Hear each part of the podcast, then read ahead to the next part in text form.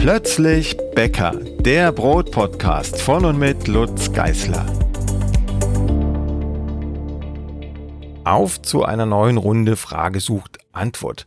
Heute mit vielen, vielen Fragen, unter anderem von Andreas.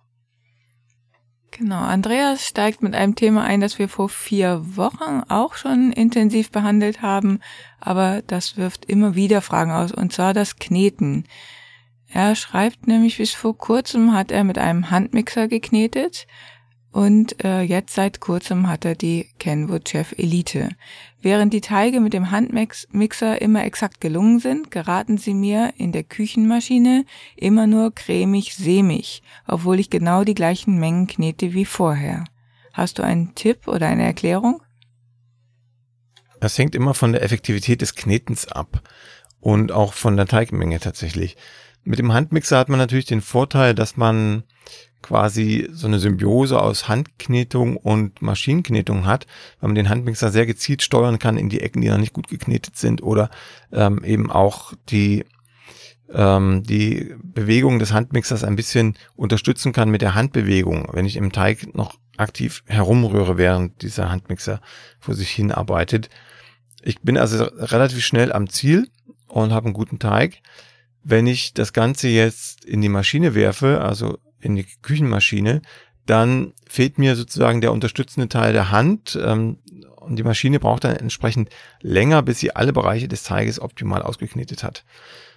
Noch kurz zum Handmixer. Der Handmixer hat natürlich auch einen Nachteil, deshalb habe ich zwei, drei von den Dingern ähm, über den Jordan gejagt am Anfang meiner Hobbybäckerzeit. Ähm, hat den Nachteil, dass er mit viel Teig oder mit schweren Teigen nicht klarkommt, mit, mit äh, festen Teigen nicht klarkommt, sondern irgendwann verraucht. Also ein Handmixer ist ganz nett für, für weiche Teige und kleinere Teige, aber irgendwann kommt dann der Punkt, wo der Teig in die Maschine muss, in die Küchenmaschine, in eine relativ gute Knetmaschine, die dann durchaus länger brauchen kann, aus den genannten Gründen, aber dafür mit der Teigmenge und mit der Teigkonsistenz besser klarkommt. Der Haken ist einfach, dass man sich zutrauen muss, den Teig lang zu kneten, auch wenn man Angst hat, dass man ihn überknetet. Diese Angst ist zwar berechtigt, aber erst nach einer gewissen Knetzeit. Und äh, in der Küchenmaschine, das haben wir glaube ich letztes Mal auch gesagt, kann so ein Teig durchaus auch mal 20, 30 Minuten, manchmal sogar 40 Minuten drin bleiben, bis er perfekt geknetet ist. Wenn man diese Zeit nicht hat oder so ein ungeduldiger Mensch ist wie ich, dann äh, kann man auch mit der Knetgeschwindigkeit spielen. Also in den Rezepten steht ja meistens irgendwie auf erster, zweiter, extra Stufe kneten. Ähm, wenn man sich mit der Maschine schon vertraut gemacht hat und äh, die Maschine auch äh, zu hören und zu sehen gelernt hat, wann es ihr noch gut geht und wann nicht, dann äh, kann man durchaus auch mal auf Stufe drei, vier, fünf drehen. Das mache ich auch. Einerseits bei kleinen Teigmengen, wenn die sich so um den Haken wickeln, dann drehe ich höher, damit die ähm, Zentrifugalkraft da sozusagen den Teig an die Wandung schmeißt und er wieder wirklich geknetet wird. Und bei sehr weichen Teigen knete ich auch sehr hoch, damit ich schneller am Ziel bin, damit die, die Knetung effektiver ist. Da gehe ich dann durchaus auch auf Stufe 5 oder 6 in der Kenwood, damit ich möglichst schnell fertig bin. Das hat aber mit mir zu tun, nicht mit dem Teig. Also der Teig wird nicht besser. Dadurch, wenn ich ihn schneller knete, aber ich bin einfach schneller am Ziel. Manchmal kann man auch mit dem Werkzeug spielen, also dann bei sehr weichen Teigen nicht den Knethaken nehmen, sondern zum Beispiel das Pedal. Äh, bei Kenwood heißt es den K-Haken, also ein flaches Ding, Flachrührer, Flachschläger wird auch manchmal genannt. Bei sehr weichen Ciabatta-Teigen oder Seelenteigen oder so nehme ich das ganz gerne, weil dann der Kneteffekt besser ist. Dann habe ich also nicht nur den dünnen Haken, der da in der Matschepampe rumrührt, sondern ich habe ein, ein flächiges Objekt, was was da durch den Teig geht und ihn deutlich effektiver knetet, als es der Haken täte. Also nicht aufgeben, länger kneten, mit höherer Geschwindigkeit kneten und so lang kneten, bis die Andreas bekannte Konsistenz da ist, die er früher auch mit dem Handmixer hatte. Bei kleinen Teigen spricht natürlich nichts dagegen, auch mit dem Handmixer weiter zu kneten, wenn das in der Kürze der Zeit das bessere Ergebnis bringt. Henrik hat eine Frage und zwar zum Formen. Er schreibt, regelmäßig sprichst du in deinen Rezepten, insbesondere bei roggenlastigen Rezepten, vom Ausdrücken der Luft aus dem Teig. Eine Erklärung dazu habe ich aber bisher nicht gefunden. So selbstverständlich finde ich es nicht. Insbesondere finde ich nach kräftigen Kneten immer noch viele Blasen im Teig, wenn ich ihn auseinanderschneide. Kannst du mir helfen? Ja, das hoffe ich doch. Also Hendrik, ähm, man muss hier ganz fein unterscheiden, um, um was es geht. Also du, du schreibst roggenlastige Teige. Ähm, bei roggenlastigen Teigen muss das Gas natürlich auch nicht zwingend raus, aber wenn ich ihn rund machen will, wenn ich jetzt also an Roggenbrot denke, wenn ich das Roggenbrot rund formen will und glatt formen will, dann muss das Gas raus, damit überhaupt eine gewisse Stabilität im Teig ist und die Teighaut glatt ist und nicht zerrissen von ganz vielen Blasen.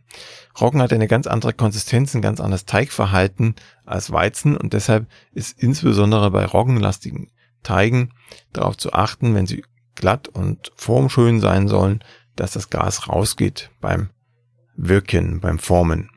Das ist das eine. Wenn ich jetzt Richtung Weizen, Dinkel denke, dann kann es auch Teige geben, wo das Gas raus soll. Und zwar immer dann, wenn ich eine gleichmäßige, feine Porung haben möchte im Brot, dann soll das Gas raus. Ansonsten kann es durchaus auch drin bleiben. Ne? Da gibt es entsprechend andere Beispiele, Baguette oder Ciabatta zum Beispiel oder ein Weizen-Sauerteigbrot, so ein klassisches amerikanisches Weizen-Sauerteigbrot. Da wird man auch einen Teufel tun und das Gas ausdrücken, sondern das soll drin bleiben. Ähm, die Frage ist immer, was möchte ich erreichen? Ne? Also bei Weizen und Dinkel geht es immer darum, wie soll meine Porenstruktur im Brot aussehen. Soll sie gleichmäßig klein sein, dann drücke ich das Gas aus, soweit es geht. Und soll sie grob sein, dann lasse ich es drin. Bei Roggen geht's nicht um die Frage, soll es grobporig sein oder nicht. Das geht nicht grobporig, es sei denn, man bickt mit Absicht irgendeinen Fehler ein. Dann kann das durchaus mal passieren, aber dann nur einzelne große Blasen und nicht überall gut verteilt wie im Weizen. Oder soll es ähm, nee, nicht oder sollst, sondern äh, da geht es eben nicht darum, grob oder fein, sondern da geht es darum, äh, möchte ich es zu einer gewissen Form bringen, also glatt und rund oder lang, oder ist mir das egal und ich schmeiße das Ding einfach so in den Ofen, wenn es reif ist, oder schmeiße es einfach so in den Gärkorb, hm, ohne es zu formen. Dann kann ich auch das Gas drin lassen, das geht auch, aber dann sieht es nicht aus wie ein Roggenbrot, dann sieht es aus wie ein zerfetztes irgendwas. Das dazu. Also ähm, was man nie ganz schaffen wird, ist das Gas komplett auszudrücken. Es geht eher um, um Teilausdruck und um eine gleichmäßigere Verteilung des Gases. Also du hast schon recht, wenn du den Teig dann aufschneidest nach dem Formen, nach dem Durcharbeiten, dann wird es immer noch irgendwo Bläschen geben. Das muss auch so sein, damit das Gas, was dann im Anschluss entsteht, also während der Stückgare, das Gas irgendeine Möglichkeit hat, sich anzudocken an vorhandene Bläschen. Es ist also unmöglich, aus einem Teig, der schon Gas enthalten hat, sämtliche Gasblasen auszudrücken. Man kann sie kleiner machen, man kann einen Großteil des Gases durchaus rauswirken, aber eben nicht alles. Das hast du richtig beobachtet, aber es geht bei Roggen eben auch gar nicht darum, das komplett rauszudrücken, sondern einen Großteil zu entgasen, gleichmäßiger zu verteilen und den Teig dadurch stabiler zu machen, damit man eine einigermaßen glatte Oberfläche bekommt. Bei Bernd geht es auch um Roggenbrot und zwar schreibt er, seit gut einem halben Jahr backe ich mit meinem Sauerteig ohne Hefezugabe Roggenbrot mit 10% Dinkel mit Quellstück. Ich backe im Gusseisentopf, da ich keinen Schwaden im Ofen machen kann. Das Brot geht gut auf und hat viele Luftblasen. Allerdings muss ich im Weidenkorb die Garzeit deutlich verlängern, bis zu 180 Minuten bei circa 30 Grad in der Gearbox. Beim, beim Backen läuft das Brot dann leider immer recht breit. Was ist der Fehler? Also es wird nicht am Rezept liegen. Ähm, Bernd hat auch noch ein Foto mitgeschickt. Das ist ein ganz ansehnliches, von der Porung her ganz ansehen, ansehnliches Roggenbrot. Es ist allerdings, wie er schreibt, tatsächlich relativ flach. Das ist für Roggen jetzt nicht so untypisch. Also man kann das auch so wollen. Ne? Ein Roggenbrot, ein relativ flaches Roggenbrot ist in manchen Gegenden auch gewünscht und etabliert und traditionell so. Aber wenn Bernd das jetzt höher haben möchte, dann gibt's nur einen Weg. Und zwar die Gärzeit verkürzen. Also das, was Bernd schreibt, dass er die Gärzeit deutlich verlängern muss, ähm, muss nicht so sein. Das führt eben dazu, dass es so flach läuft, sondern einfach die, die Gärzeit verkürzen. Also er ist jetzt bei drei Stunden, dann vielleicht zweieinhalb Stunden ausprobieren. Wenn es immer noch nicht richtig passt, dann vielleicht sogar bloß zwei Stunden. Es muss deutlich aufgegangen sein, der Teig im Gärkorb. Aber ähm, beim Rauskippen muss er schon noch stabil dastehen und nicht in die Breite laufen. Und das ist in aller Regel eine Frage der Reifezeit. Ein bisschen auch des Wasseranteils, aber äh, in diesem Falle denke ich, ist es eher die Reifezeit, so wie ich das Foto einschätze und die Beschreibung von Bernd. Also ein bisschen kürzer gehen lassen, dann ist mehr Ofentrieb auch noch da. Das heißt, das Brot geht auch noch ein bisschen weiter nach oben und ist insgesamt stabiler, weil der Teigabbau, der automatisch stattfindet während der Reifezeiten, nicht so stark fortgeschritten ist. Claudio hat eine Frage zum Anstellgut und zwar schreibt er, ich habe ein Roggenanstellgut, das ich regelmäßig auffrische. Wir backen dann zum Beispiel gerne das Dinkel-Kartoffelbrot aus dem Brotbackbuch Nummer 4 oder die klassischen Roggenbrote. Aus ökologischen Aspekten und auch aus Zeitmangel will ich kein Weizenanstellgut züchten, da man doch regelmäßig backen sollte, damit nicht zu viel Restanstellgut übrig bleibt. Ich probiere auch gerne andere Brote, aktuell gerne das Frühstücksbrot, wofür ein Weizensauerteig nötig ist, ein fester. Und ähm, jetzt ist die Frage, wenn ich aus obigen genannten Gründen kein Weizenanstellgut züchten mag, kann ich mit meinem Roggenanstellgut alle Brote backen, beziehungsweise was muss ich beachten oder was muss ich umstellen? Grundsätzliche und kurze Antwort ja. Es ginge ähm, auch Weizen Sauerteigbrote mit Roggenanstellgut zu backen. Jetzt kommen so ein paar Einschränkungen. Ähm, das geht nur gut, ohne dass man großartig was ändern muss, wenn die Anstellgutmenge sehr klein ist. Also wenn ich im Sauerteig, also bezogen auf das Sauerteigmehl jetzt vielleicht fünf oder zehn Prozent Anstellgut habe, dann geht das ohne weiteres. Dann ist auch der Roggenmehlanteil im Gesamtteig relativ klein, also vernachlässigbar klein, ohne dass ich da was ändern müsste wenn die Anstellgutmenge relativ groß ist, und das ist bei vielen Weizen-Sauerteigbroten der Fall, vor allem bei diesen Broten mit dem festen Weizen-Sauerteig, mit dem Lievito Madre, da ähm, hat man das Problem, dass meistens genauso viel Anstellgut wie Mehl im Sauerteig steckt und das ist schon eine relativ hohe Menge. Und wenn ich das alles mit Roggenanstellgut mache, habe ich zwei Probleme. Erstens ist der Roggenanteil dann hoch im Brotteig, das heißt, die Gebäckeigenschaften verändern sich wird also nicht mehr genau das Brot, was ich eigentlich backen wollte. Und zweitens ähm, hat das Roggenanstellgut nicht die TA, also nicht die Teigausbeute, nicht den Wassergehalt des Anstellgutes, das ich eigentlich hätte verwenden müssen. Und das führt dazu, dass mein Teig weicher wird, dass die Sauerteigeigenschaften sich verändern. Also beim besten Willen nicht das rauskommt, was ich mir vorgestellt habe oder das, was da im Rezept stand. So, dem kann ich jetzt abhelfen, indem ich einen Zusatzschritt einfüge. Und zwar setze ich, bevor das Rezept startet, einen Sauerteig an, der die gleiche Konsistenz hat wie der Sauerteig, den ich dann eigentlich brauche, also wie das Anstellgut, das ich dann eigentlich brauche für das jeweilige Rezept. Und dann auch schon mit dem Mehl, das ich dafür brauche. Also machen wir es konkret. Ähm, Frühstücksbrot war aus Brotbackbuch Nummer 4 als Beispiel genannt, wenn ich da ein, ein Weizensauerteig mit einer Teigfestigkeit von 150 ähm, TA-Punkten habe oder brauche, dann würde ich auch Weizenmehl und Wasser mischen in diesem Verhältnis. Also zum Beispiel ist jetzt aber nur in die Luft gegriffen, 100 äh, Gramm Mehl, 50 Gramm Wasser und diese beiden Zutaten mit etwas Roggenanstellgut beimpfen. Also auf 100 Gramm Mehl zum Beispiel mit 5 Gramm oder 10 Gramm Roggenanstellgut. Das alles vermische ich gut und lasse es dann warm über etliche Stunden stehen. Also das wird jetzt ungefähr so 8 Stunden dauern mit, mit äh, 10% Anstellgut ähm, über Nacht stehen und habe dann ein festes Weizenanstellgut, das ich mit Roggen Anstellgut gestartet habe. Dieses feste Weizenanstellgut könnte ich jetzt verwenden für das jeweilige Rezept. Dann bin ich wieder in den Rezeptmaßstäben drin, also habe weder an der Konsistenz was verändert noch an, am Mehl, sondern nur diese kleine Spur Roggen, die da jetzt noch drin ist über das Anstellgut und kann also ganz nach Rezept verfahren. Das ist deutlich besser, als wenn ich das Roggenanstellgut direkt ins Rezept hineingebe und dann in großer Menge, weil dann, wie gesagt, die Broteigenschaften anders sind als die, die das Rezept eigentlich möchte. Das ist eigentlich immer der Weg. Also ich mache quasi eine, eine Mini-Umzüchtung von Roggen auf Weizen. Ähm, Das Brot wird trotzdem anders schmecken, obwohl ich ja eigentlich einen Weizensauer dann draus gemacht habe, weil dieser Weizensauer noch nicht etabliert ist. Also mit einmal auffrischen, einmal umzüchten kommt man da nicht weit, um die geschmacklichen Qualitäten dieses speziellen Sauerteiges, der da gefordert ist, herzustellen. Das macht aber nichts, weil das Brot trotzdem gelockert wird. Es schmeckt ein bisschen anders, als das geschmeckt hätte mit dem Original Anstellgut, aber ohne Vergleich wird das keiner rausschmecken.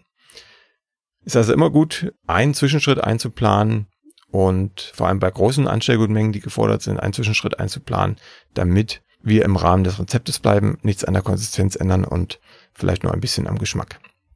Bei kleinen Anstellgutmengen, wie gesagt, kann man einfach das Roggenanstellgut so als Starter verwenden und braucht nichts verändern. Man muss sich nur bewusst sein, dass sich der Geschmack des Brotes verändern wird im Vergleich zu dem Brot, das wir mit dem Original Anstellgut hergestellt hätten. Yvonne hat eine Mehlfrage. Sie backt seit einigen Monaten ihre Brote selbst, unter anderem nach deinem Blog und den Büchern. Und in einem Video hat sie gesehen, dass du empfohlen hast, Mehl zu Hause selbst zu mahlen. Jetzt hat sie eine Mühle und ähm, schreibt, wenn ich das alles richtig verstanden habe, stelle ich mir ja so frisches Vollkornmehl her. In deinen Rezepten stehen nun sehr unterschiedliche Mehltypen. Daher meine Frage, verschiedene Mehltypen kann ich doch zu Hause nicht eigenständig mahlen, oder? Müsste ich dann zum Beispiel Dinkelmehl Typ 1050 weiter im Laden kaufen oder einfach das selbstgemahlene Mehl nutzen und die Wassermenge etwas erhöhen? Die Frage geht so ein bisschen in die Richtung einer Frage, die wir letztes Mal schon beantwortet haben. Ähm, ich habe sie jetzt nochmal reingenommen, weil die Zusatzfrage dabei ist, ob man ähm, Mehltypen nicht auch zu Hause eigenständig malen kann. Yvonne hat sie im Grunde ja schon für sich selbst beantwortet. Das ist eher eine rhetorische Frage gewesen. Aber für alle anderen kann ich es nochmal erklären. Wenn wir zu Hause malen, dann malen wir immer ein Vollkornmehl. Also wir kippen das Korn oben rein, dann kommt in aller Regel der Mahlstein oder die zwei Mahlsteine dazwischen und unten fällt dann Vollkornmehl raus. Also das gleiche, was oben reingegangen ist, nur in feinerer Version. Wenn ich mir ein Typenmehl herstellen möchte zu Hause, dann kann ich jetzt anfangen, mir ein Mehlsieb zu schnappen und einen Teil der Schalenbestandteile auszusieben. Dann kommt unterhalb des Siebes etwas Helleres raus, als oben reingegangen ist. Und dieses Hellere könnte man jetzt, wenn man sehr weit fasst, als Typenmehl bezeichnen, ohne dass man die genaue Mehltype kennt. Da kommt dann vielleicht irgendwas um die Type 1300, 1400, 1500 raus. Müsste man mal ins Labor geben. Ähm, hat dann ein Typenmehl, aber immer kein definiertes Typenmehl und ein Mehl, das sich anders verhält als ein klassisches Typenmehl, weil die Herstellung komplett anders ist im Vergleich zu dem, was ein Walzenstuhl in einer professionellen Mühle macht. Aber wenn ich ein helleres Brot backen möchte oder vielleicht auch mal Brötchen aus einem selbstgemahlenen Mehl, dann ist es schon eine gute Option, das durchzusieben. Man könnte jetzt auch mit verschiedenen Maschenweiten noch spielen, also einen ganzen Siebsatz nehmen und das Mehl da oben aufgeben und dann durchsieben. Dann hat man ganz unten das feinste und hellste Mehl, das dann vielleicht schon eine Type von 1000 hat oder von 900 und arbeitet dann damit. Das kann man machen, muss aber in jedem Falle, und das schreibt Yvonne ja auch, in jedem Falle mit der Wassermenge aufpassen, egal ob das jetzt durchgesiebt ist oder nicht. Ähm, wenn ich ein Typenmehl ersetzen will in einem Rezept durch ein selbstgemahlenes Mehl, egal ob ausgesiebt oder nicht, muss ich aufpassen, dass die gleiche Teigkonsistenz erreicht wird, die mit dem Typenmehl erreicht worden wäre, damit noch der Gebäckcharakter erhalten bleibt. Und das kriege ich eigentlich nur raus, wenn ich schon ein paar Mal das Gebäck gebacken habe mit Typenmehl oder dann mindestens einmal Testbacken sollte mit dem Typenmehl, bevor ich mit dem eigenen Mehl anfange, weil dann habe ich erstens die Reifezustände, die ich mir abspeichern kann und zweitens die Teigkonsistenz, die ich mir auch abspeichern kann und dann kann ich mich mit dem eigenen Mehl darauf hinarbeiten, dass die Teigeigenschaften die gleichen sind und die Reifezustände auch die gleichen sind. Die nächste Frage kommt von Manu. Manu schreibt, äh, vor nunmehr zwei Jahren bin ich auf dein Roggenvollkornbrot mit Sauerteig gestoßen und wir lieben dieses Brot und backen es immer wieder. Das Mehl holen wir von einer regionalen Mühle. Nun meine Frage, Wie kann es sein, dass der Teig manchmal eine andere Konsistenz hat, meist etwas zu weich, wo ich doch immer die gleichen Zutaten nehme?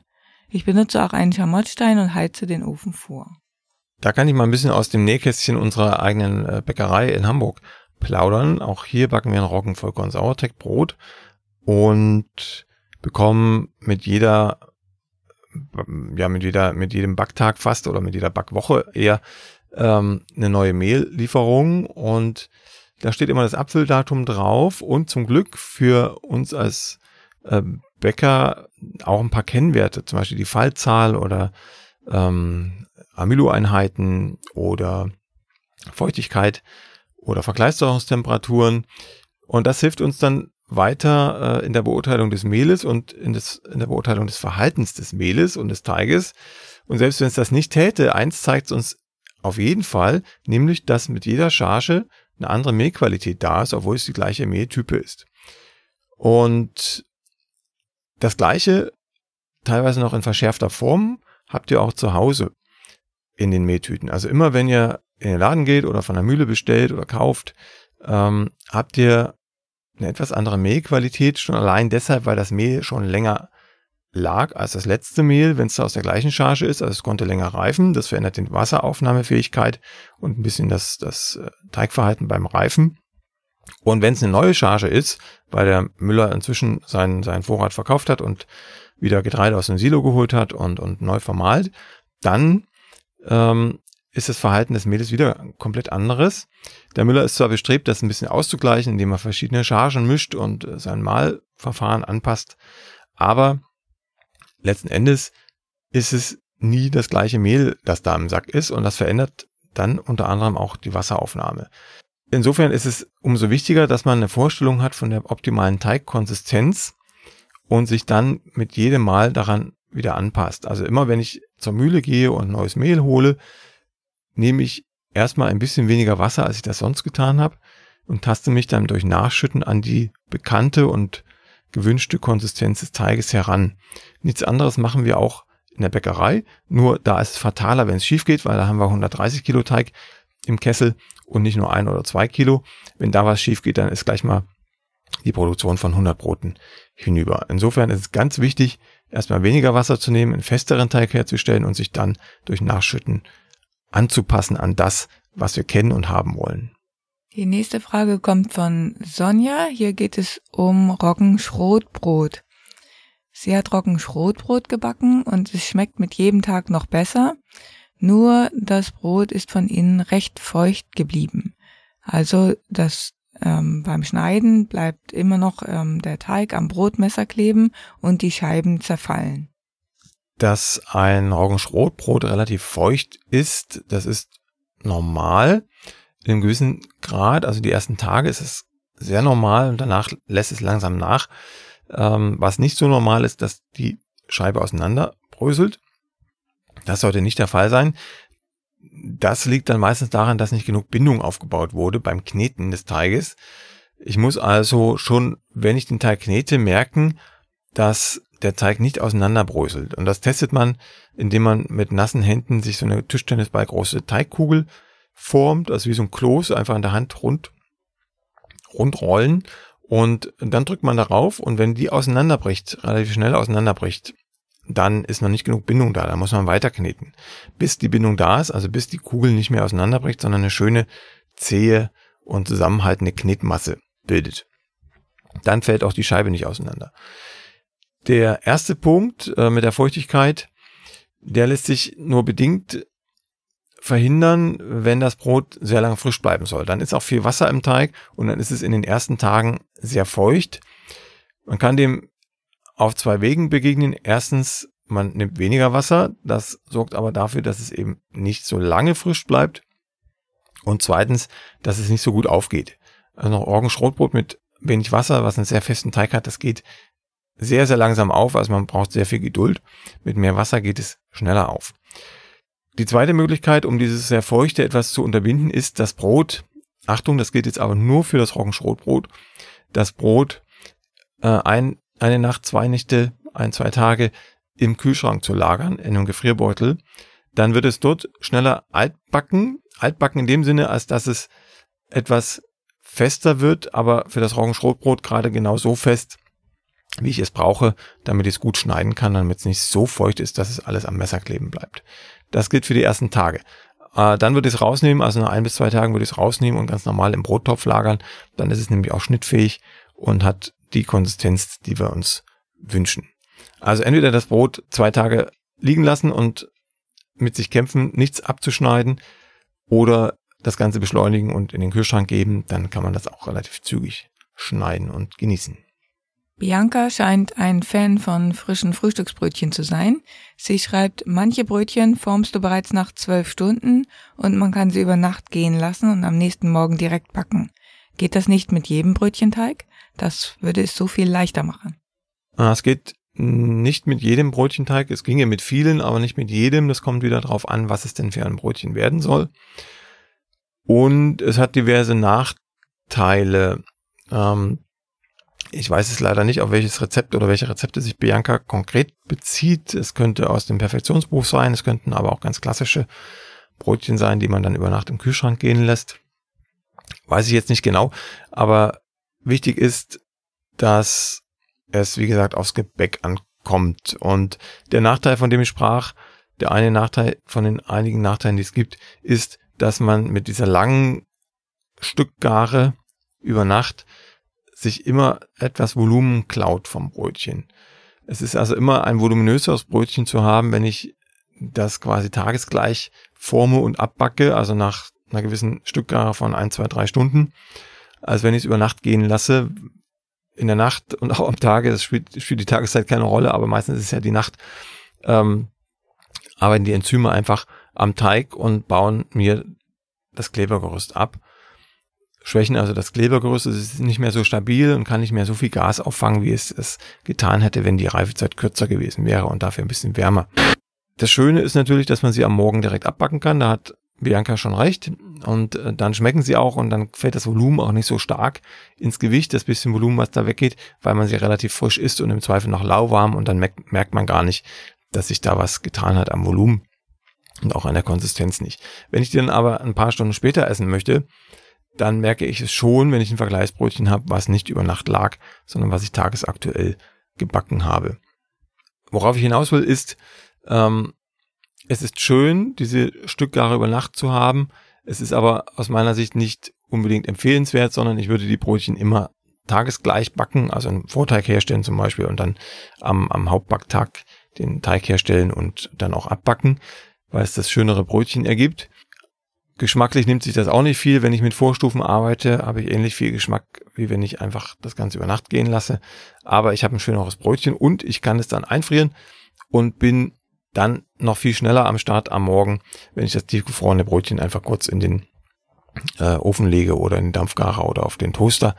Dann habe ich ein frisches Brötchen, das dem frisch gebackenen im nächsten nachsteht, sondern einfach weniger Aufwand bedeutet für mich. Ich muss also nicht am Morgen noch den Ofen anheizen und noch äh, Brötchen einschneiden und so Geschichten und dampfen, sondern ich kann einfach direkt mein tiefgefrorenes Brötchen, was ich in aller Ruhe gebacken habe, auf den Toaster legen. So könnte ich sogar einen sehr gemischten Brötchenkorb am Morgen erzeugen. Ja, das ist der nächste Vorteil.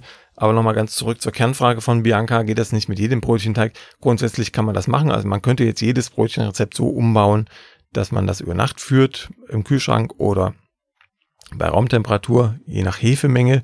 Darum geht es eigentlich. Es geht um die Hefemenge. Ähm, ungefähr ein Prozent Hefe im Hauptteig sorgt dafür, dass ich die Stückgare über Nacht, also über acht Stunden ungefähr bei fünf Grad führen kann. Mit quasi jedem Brötchen. Ähm, wenn ich so ungefähr 0,1 bis 0,2 Prozent Hefe im Brötchenteig habe, dann kann ich die Stückgare auch so über acht bis zwölf Stunden über Nacht gehen lassen bei Raumtemperatur bei 20, 22 Grad.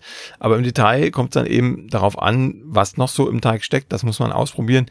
Aber so als Faustregel geht das. Aber es ist, wie gesagt, ein ziemlich großer Aufwand, das für jedes Rezept neu auszutesten. Es macht mehr Spaß und mehr Freude, wenn man das Brötchen einfach so backt, wie es im Rezept steht und im Zweifel einfriert und dann, wenn man es braucht, wieder rausholt und den gemischten Brötchenkorb damit bepflanzt. So viel für heute. Wir haben jetzt keine Brötchen in Tiefkühler, die wir aufbacken werden, aber vieles andere Brot, das wir gleich aus dem Brottopf holen. Wir nehmen das Ganze nämlich früh am Morgen auf. Der Magen knurrt.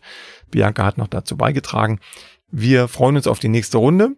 Es geht dann weiter mit Inge und einer Baguette-Frage. Seid gespannt drauf. Bis in vier Wochen. Tschüss. Tschüss. Die nächste Folge von Plötzlich Bäcker, dem Brot-Podcast, gibt es ganz bestimmt. Wenn du bis dahin meine Arbeit am Blog oder für diesen Podcast unterstützen möchtest, dann klicke dich auf plötzblog.de slash unterstützen. Vielen Dank.